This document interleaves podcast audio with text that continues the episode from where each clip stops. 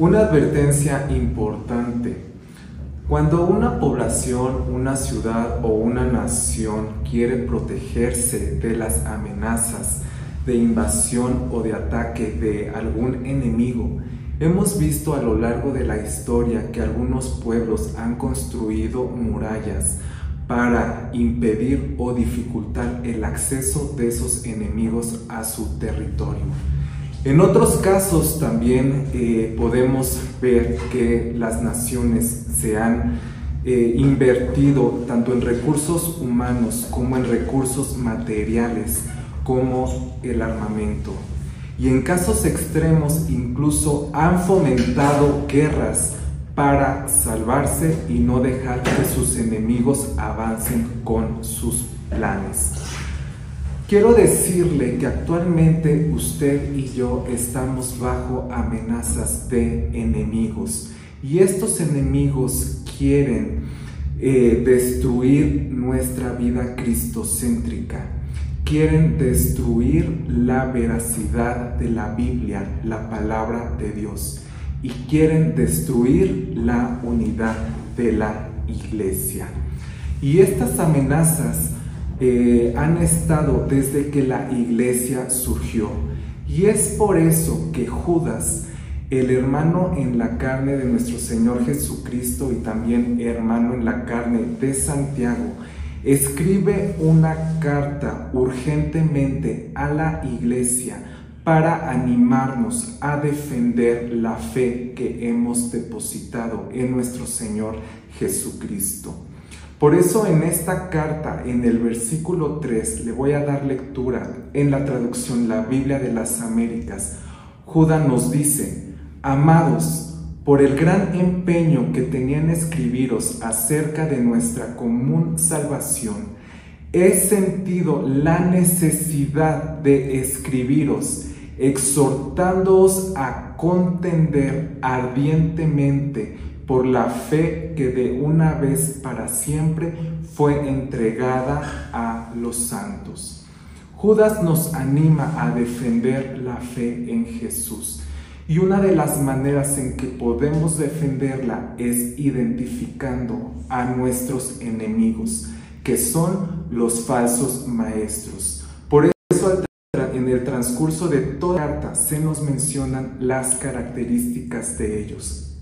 En el versículo 4 lo voy a estar leyendo en la traducción Reina Valera, revisión 1960. Dice que eh, son hombres impíos que convierten en libertinaje la gracia de nuestro Dios y niegan a Dios, el único soberano, y a nuestro Señor Jesucristo. En el versículo 8 dice que son soñadores, mancillan la carne, rechazan la autoridad y blasfeman de las potestades superiores. En el versículo 16 dice que estos son murmuradores, querellosos, que andan según sus propios deseos, cuya boca habla cosas infladas, adulando a las personas para sacar provecho. Y en los versículos 18 y 19 dice que son burladores, que andarán según sus malvados deseos, que causan divisiones, los sensuales, los que no tienen al Espíritu. Así que las características de un falso maestro son que enseñan que la gracia es un permiso para pecar. Son aquellos que se mueven en la sensualidad, que tergiversan la Biblia, que son soñadores, es decir, que dirigen sus vidas y sus enseñanzas más en sueños o en visiones que en la Biblia o la palabra de Dios. De hecho, muchos de estos soñadores son los que han creado algunas sectas. También eh, no hay evidencia en su persona de la presencia del Espíritu Santo porque no producen el fruto. También enseñan cosas que no se pueden aplicar. Permiten o toleran conductas inapropiadas.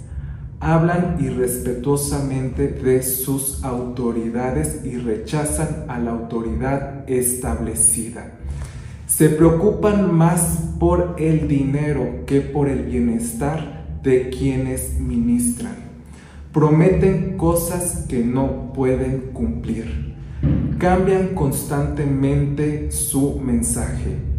No muestran fruto de perseverancia. Se desaniman muy fácilmente. Se quejan constantemente y critican a otros se mueven por el afán del lucro personal, se promueven a sí mismos y adulen a otros para beneficio propio. Por lo que quienes tienen estas características, tanto sus enseñanzas como sus ministerios, deben ser totalmente rechazados por la iglesia.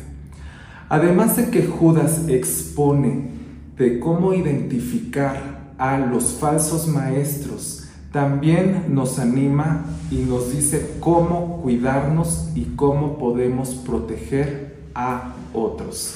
Y esto lo encontramos en los versículos 20 al 23, que dice, pero vosotros, amados, edificando sobre vuestra santísima fe, orando en el Espíritu Santo, conservaos en el amor de Dios, esperando la misericordia de nuestro Señor Jesucristo para vida eterna. A algunos que dudan, convencedlos, a otros salvad, arrebatándolos del fuego, y de otros tened misericordia con temor, aborreciendo aún la ropa contaminada por su carne. Así que para proteger nuestra fe y hacer crecer, crecerla en la verdad, Judas nos anima a no dejar de orar en el poder del Espíritu. También nos dice que debemos conservaos en amor. Esto se refiere a que debemos permanecer cerca de Cristo. Por eso quiero preguntarle, ¿Qué tanto estamos en comunión con Jesucristo? Porque al estar cerca de Él, nosotros podemos ser protegidos de las falsas enseñanzas.